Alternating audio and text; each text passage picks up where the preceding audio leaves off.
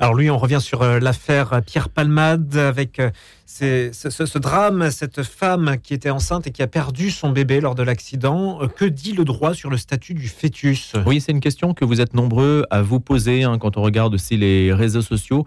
Pourquoi? Parce que dans le cadre de cette affaire Palmade, rappelons-le, hein, c'est l'accident de voiture survenu vendredi soir en région parisienne, le parquet a décidé d'ouvrir une enquête pour homicide involontaire. Et donc c'est le mot homicide évidemment qui interroge puisque dans le cadre de cette affaire, il s'agit d'une femme enceinte qui a donc perdu son enfant, ce qui pose la question du statut du fœtus en droit pénal.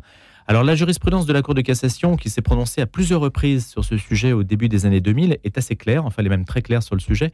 En droit pénal, le fœtus n'existe pas. Sa mort ne peut donc être reprochée à quiconque. D'où évidemment euh, la question posée, pourquoi homicide? Alors, comment, à quel moment on est considéré, personne humaine alors, il faut retirer un petit peu le fil de tout ça. Hein. Il y a eu des juristes qui se sont exprimés un peu sur le sujet. Je vais essayer de détailler un tout petit peu. La jurisprudence est constante. Elle considère que dès lors que l'enfant n'est pas né, il ne peut y avoir d'infraction homicide, car il n'y a pas de personne humaine. Voilà, c'est le lien qui, est fait. Hein. C'est ce qu'explique en particulier le professeur de droit à l'Institut national universitaire d'Albi, Sophie euh, Paricard, interrogée par l'agence France Presse. Il fait partie du corps de la femme. Il n'a pas d'existence autonome. Pour être considéré comme une personne humaine, ce qui est un peu d'ailleurs un pléonasme, hein, la personne est forcément humaine, il faut être né, vivant et viable. C'est ce qu'elle précise. Et dans son arrêt de 2002, le quatrième en ce sens en quelques années, la Cour de cassation dit que le principe de la légalité des délits, des délits et des peines qui impose une interprétation stricte de la loi pénale, s'oppose à ce que l'incrimination d'homicide involontaire s'applique au cas de l'enfant qui n'est pas né vivant. Ce principe essentiel donc de la légalité des délits et des peines impose que soient précisément énoncés les actes interdits et les peines qui les sanctionnent. Donc si on se réfère à ça, aujourd'hui la loi, euh, la loi est claire sur le sujet. Maintenant, il y a un débat qui se pose puisque l'enquête devra démontrer si l'enfant est né vivant puis est décédé ou s'il était mort avant l'accouchement. Hein. C'est ce qu'a indiqué le procureur de Melun, Jean-Michel Bourlès. Il faut déterminer s'il a vécu même quelques secondes. La femme était enceinte de six mois et demi, hein, c'est ce qu'il a précisé. Cela peut être aussi une manière de réinterroger donc cette jurisprudence qui a désormais 20 ans, car on sait qu'elle a été critiquée par certains à l'époque. À partir de quand est-on vraiment vivant? La frontière est délicate. Cela peut être intéressant de réinterroger régulièrement la Cour de cassation sur le sujet. Hein. C'est ce que disent en tout cas les, juristes qui ont été interrogés sur, sur cette question, du moins une partie d'entre eux. Ce sujet qui suppose donc de se prononcer sur le début de la vie réactive, vous l'avez bien imaginé, euh, Simon, le débat autour de l'IVG. Évidemment, par voie de conséquence, euh, on imagine bien que euh, si on se prononce sur le statut du fœtus, à quel moment, à quel moment finalement commence la vie?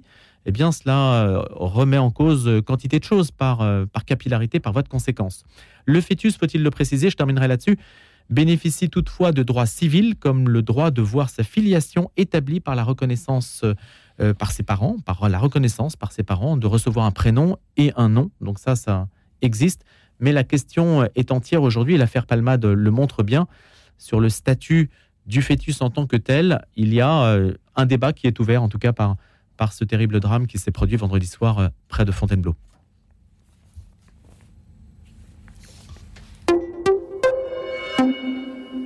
Et à présent, la question du jour avec Nathanaël Millon ce matin qui nous accompagne. Bonjour Nathanaël. Bonjour Louis. On va tirer une page parce que vraiment notre sujet n'a rien à voir avec celui que j'ai abordé et, n'a pas de considération euh, gravissime comme on pourrait du tout, euh, comme on pourrait l'énoncer, comme on pourrait le supposer. Mais, euh, enfin, comme on pourrait le supposer, généralement dans la question du jour, on aborde des questions aussi bien, voilà, d'un degré de gravité variable. On va parler du vin. Alors, c'est vrai que ça n'a l'air de rien, c'est plutôt une forme de divertissement. On sait, Nathanaël, que les vignerons, les acheteurs du monde entier sont réunis jusqu'à bah, mercredi hein, pour le premier grand salon professionnel de l'année, Wine Paris, Vinexpo. C'est en anglais. Bon, bah écoutez. Eh oui, c'est hein. international. John Lennon disait euh, le rock français, c'est comme le vin anglais. Donc, euh, bon, euh, c'est un petit peu curieux d'avoir un mot anglais. Mais la question qu'on va se poser dans cette période morose pour les producteurs français qui espèrent multiplier les contrats à l'étranger, puisque notre vin s'écoule bien à l'étranger, c'est est-ce qu'il est encore une question un petit peu provocatrice, Nathanel, à laquelle vous avez voulu répondre ce matin, c'est est-ce qu'il est encore permis de boire du vin en France? Bizarre quand même, non? Et oui, mais alors c'est une vraie question euh, parce que déjà la consommation de, vin en France euh, s'est effondrée en quelques dizaines d'années. On a perdu 70% de la, consommation de vin euh, depuis l'après-guerre. et puis c'est énorme, hein ah, c'est considérable. En fait, on se rend pas compte, mais les volumes ont, vraiment énormément baissé. Et on, voit bien, il y a le Dry January, il y a beaucoup de, discussions sur l'opportunité de, de January, c'est le fait de pas boire de pas, de, pas, de pas boire d'alcool pendant un mois après les fêtes, de, faire une sorte de, de désintoxication, de désintoxication, en tout cas de de se détoxifier après les fêtes et notamment en ne buvant pas d'alcool pendant un mois. Euh, évidemment, euh, dans le vin, euh, il y a de l'alcool. Le vin, c'est de l'alcool, on disent certaines personnes. Donc, on, ne boit pas de vin. Et puis, il y a une, série d'études scientifiques qui montrent qu'il peut être dangereux de boire de, de l'alcool. Ça, on le sait depuis longtemps, mais que même avant 40 ans, il ne faudrait pas boire une goutte d'alcool, que ça n'a aucun bénéfice. Donc évidemment, le vin tombe sous le coup de, cette, de cet arrêt de la science. et donc voilà, on constate en tout cas que la consommation de vin baisse et puis que le vin est questionné, comme tous les autres alcools, pour ses conséquences sur la santé. évidemment, il y a beaucoup d'accidents de la route. là, on parlait d'accidents de, de, Pierre Palmade qui est lié à la drogue. Bon, le vin aussi, l'alcool en tout cas, est lié à beaucoup d'accidents. Donc, mise en cause du vin et puis baisse de la consommation du vin. Par dérivation, en fait, le vin subit une sorte de mauvaise réputation auprès d'un certain public, un peu comme la drogue et, et, les dépendances hein, et autres addictologies, l'alcoolisme, etc. Et donc ça, ça touche le vin qui était un rituel de la table, qui demeure un rituel de l'art de la table. Exactement. Bon, le vin, euh, effectivement, peut entrer dans euh, des addictions euh, liées à l'alcoolisme, mais par exemple, on sait que pendant la prohibition aux États-Unis et même les premières prohibitions à la fin du 19e siècle, le vin était promu même par le président de la République américaine comme un une, manière de ne pas boire justement des alcools forts. Euh, et puis il y a toute cette tradition euh, autour du vin, qui est un vin de sociabilité. Mais alors pour la petite histoire, on vient de dédire le meilleur euh, sommelier du monde, là, après des épreuves complètement considérables. donc la France est arrivée au pied du podium, donc on a la chance d'avoir la, la, femme, Pascaline Pelletier, le, Pascaline le, Pelletier. le Pelletier, meilleur sommelier de, de, de France, mais qui est arrivé quatrième. Mais euh, dans les épreuves finales, il y avait une épreuve euh, sans alcool. C'est-à-dire qu'il fallait faire des accords mets et boissons sans alcool. Il y avait aussi des, plats véganes d'ailleurs. Donc on voit bien que même dans le métier de sommelier, qui historiquement, en tout cas en France, est lié très euh, profondément au lien avec le vin, avec le terroir, avec les goûts de cette boisson extraordinaire qu'est le vin, eh ben, on introduit du sans-alcool. Donc il y a une sorte de mise en cause de ce qu'était la relation, y compris française, à cette boisson, le vin. Est-ce que vous servez du vin au Dorothy Puisque je rappelle, hein, euh, Nathanaël, au-delà du fait que vous êtes un intellectuel, vous, êtes membre du Café Atelier à Ménilmontant, le Dorothy, qui est un programme sympa d'ailleurs dont on peut dire un mot. Euh, oui, tout à fait. Alors, euh, nous, on, sert, on sert de la bière et du vin. On a un café associatif, donc on a, on a ce droit-là. À nos adhérents, on peut servir de l'alcool et on sert du vin qui, par ailleurs, est fait par euh, des, des, vignes qui appartiennent à l'Arche. Donc, ce sont des personnes en, situation de handicap, notamment, euh, qui font du, vin euh, dans la région du Coteau du Layon. Voilà, du vin rouge, du rosé, du, vin blanc. donc, effectivement, nous servons du vin et on essaye de, voilà, d'avoir cette sorte d'hospitalité qui passe aussi, qui peut passer par une consommation raisonnée d'alcool partagée entre intervenants, participants, etc. Le pain, le vin, ça a un sens évidemment. Évidemment, dans la culture, euh, dans la culture euh, chrétienne, euh, et puis avant ça, la culture juive, et beaucoup de cultures en fait sacerdotales, ou en tout cas dans lesquelles il y a un certain nombre de rituels, chez les Romains déjà, le vin a la place d'une boisson sacrée. Alors pour la petite histoire, il semble qu'avant l'apparition du vin, il y a quelques millénaires, la bière ait tenu ce rôle, mais en tout cas, dans euh, une grande partie euh, de l'Europe et au-delà du Moyen-Orient, c'est le, c'est, le vin qui a commencé à, tenir ce rôle de boisson euh, pour les sacrifices d'abord, et puis voilà, évidemment dans la messe. Et c'est vrai que hum, sans faire Dry January, euh, moi, il me semble qu'on arrive bientôt dans le carême, et c'est peut-être l'occasion de visiter un autre rapport au vin, peut-être de, de, se réapproprier ce, ce, lien euh, qui est à la fois un lien convivial, un lien de la table, mais aussi un, un verre de vin tous les jours à partager avec quelqu'un, pourquoi pas? Pourquoi pas Un verre de vin rouge. On dit que la santé tient au verre de vin rouge, hein, le fameux euh, French paradoxe, hein, et que. Oui, alors c'est ça. Alors il y, a des batailles d'experts sur le, rôle. Euh, de fait, dans le vin rouge, il y a un certain nombre d'antioxydants, il y a un certain nombre de, bonnes choses. Là encore. Euh, certaines études suggèrent que c'est vrai à partir de 40 ans et, pas avant. Mais pourquoi pas, euh, pour le coup, faire une sorte de jeûne de vin, essayer de retrouver à la fois le plaisir du vin, choisir mieux son vin aussi. La grande chance qu'on a en France, c'est qu'il y a eu des révolutions euh, dans la manière de faire du vin. On sait que les vins naturels font malgré tout une entrée euh, fracassante à la fois en France et à l'étranger. Il y a beaucoup de...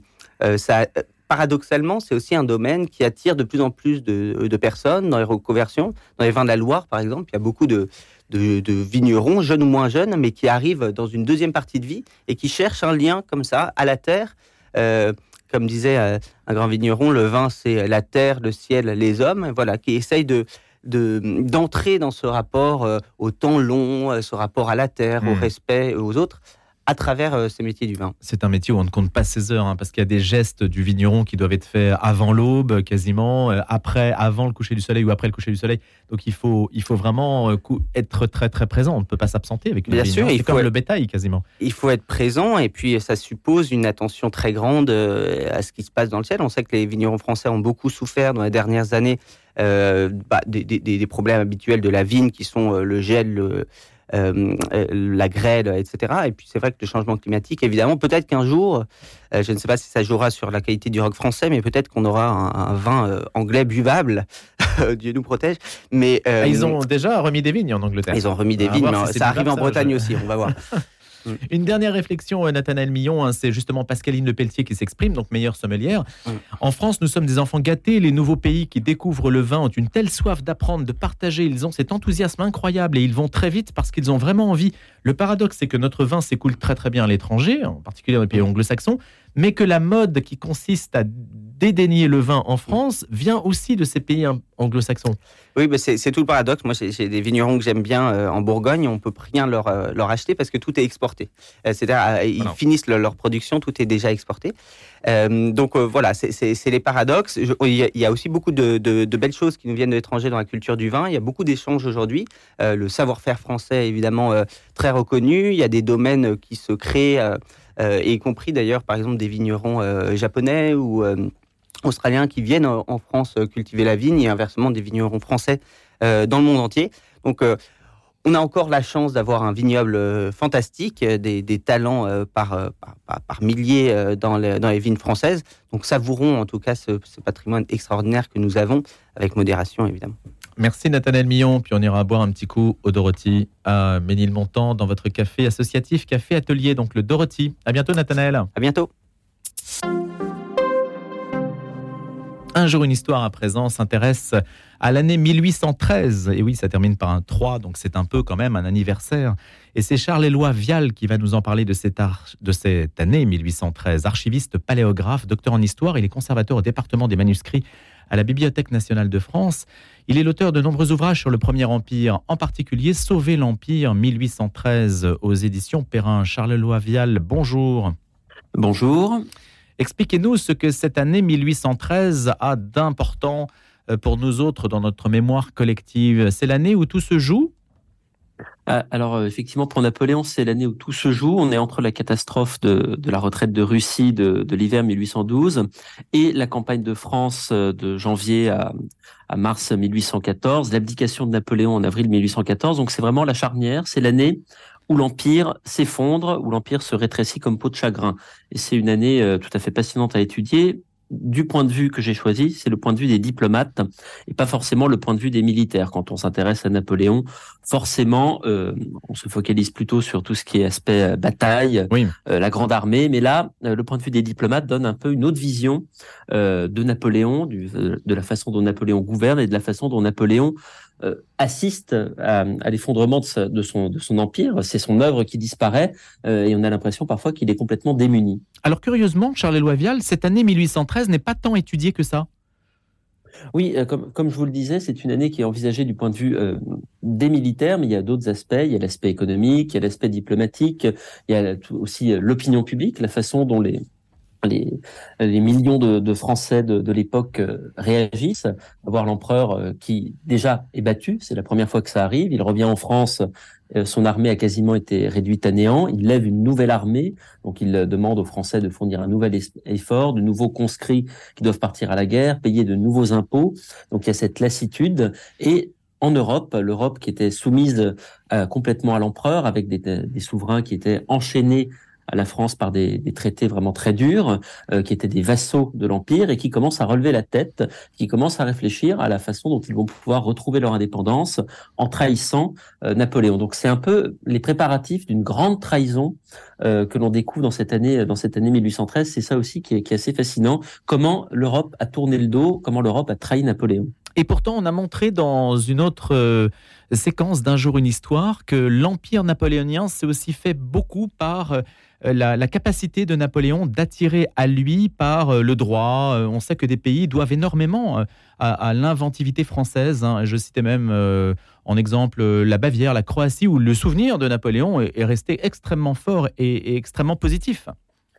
Alors c'est vrai, euh, on peut prendre le cas de la Bavière par exemple, euh, on adopte les réformes, on s'inspire de la France, le Code civil par exemple, c'est le cas aussi en, en, Prusse où les réformes militaires s'inspirent de, ce qui se fait en France, mais à partir euh, d'un certain moment, eh bien Napoléon c'est un modèle, mais c'est un modèle dont on peut s'émanciper. On n'a plus forcément besoin de sa tutelle pour continuer à se réformer, à progresser. Au contraire, ça devient un allié encombrant. Ça devient un allié encombrant tout simplement parce que les armées russes déferlent euh, sur les plaines d'Allemagne et euh, à partir du moment où Napoléon refuse systématiquement de négocier la paix avec la Russie, eh bien, il devient un allié impossible à gérer. Euh, on peut préciser que la France est en passe de devenir un État voyou. En tout cas, on se rend compte que Napoléon n'est plus un souverain avec qui on peut vivre en bonne harmonie, en bonne entente. Et c'est vrai qu'il y avait cette vision un peu d'une d'un empire de la paix qui prévaut jusque 1812 à peu près. Et après, bah, ça, ça ne fonctionne plus. Ça ne fonctionne plus parce qu'on se rend compte que Napoléon, c'est avant tout la guerre. Est-ce que Napoléon a une part de responsabilité dans ce passage entre 1812 et 1813, entre la paix et, et la fin, la déchéance? Alors, euh, c'est un peu ce que, je discute dans, dans, le livre. Napoléon a, je pense, pour résumer, une part de responsabilité extrêmement grande, notamment par euh, son refus constant de, de négocier euh, avec ses ennemis, de négocier également avec ses alliés, qui voudraient simplement qu'il lâche peut-être une partie euh, de ses conquêtes, qu'il accepte de rétrécir un petit peu son empire et d'arriver ainsi à, à, rétablir la paix en Europe. Napoléon refuse, il refuse toute, toute ouverture de la part de, de, ses ennemis, il refuse le dialogue et même le congrès de Prague que j'étudie, qui est mmh. une sorte de grand congrès de la paix qui se réunit euh, à l'été 1813. C'est un congrès de dupes. Napoléon n'a aucune envie de négocier. Il interdit à ses diplomates de négocier. Ils sont là juste pour participer au dîner. Et de l'autre côté, la Russie, la Prusse, les deux grands adversaires de Napoléon, euh, n'ont pas vraiment envie de négocier non plus. eux aussi attendent simplement que leur armée se renforce et ensuite reprendre le combat. Donc il y a ce refus de la diplomatie constant que l'on retrouve chez Napoléon. Et donc on peut dire en ce sens-là qu'il marche un petit peu aveuglément vers, vers l'abîme, mais il a, je vais pas dire une excuse, mais il a une bonne raison de le faire.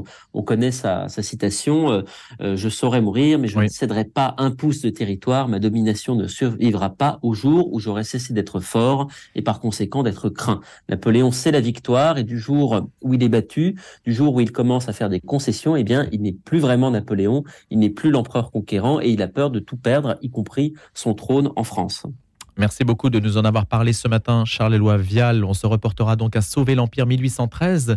Aux éditions Perrin, vous êtes archiviste, paléographe, docteur en histoire et vous travaillez à la Bibliothèque nationale de France comme conservateur au département des manuscrits et vous exploitez donc les archives diplomatiques, qui est l'axe principal de votre réflexion dans cet ouvrage. Merci, à bientôt.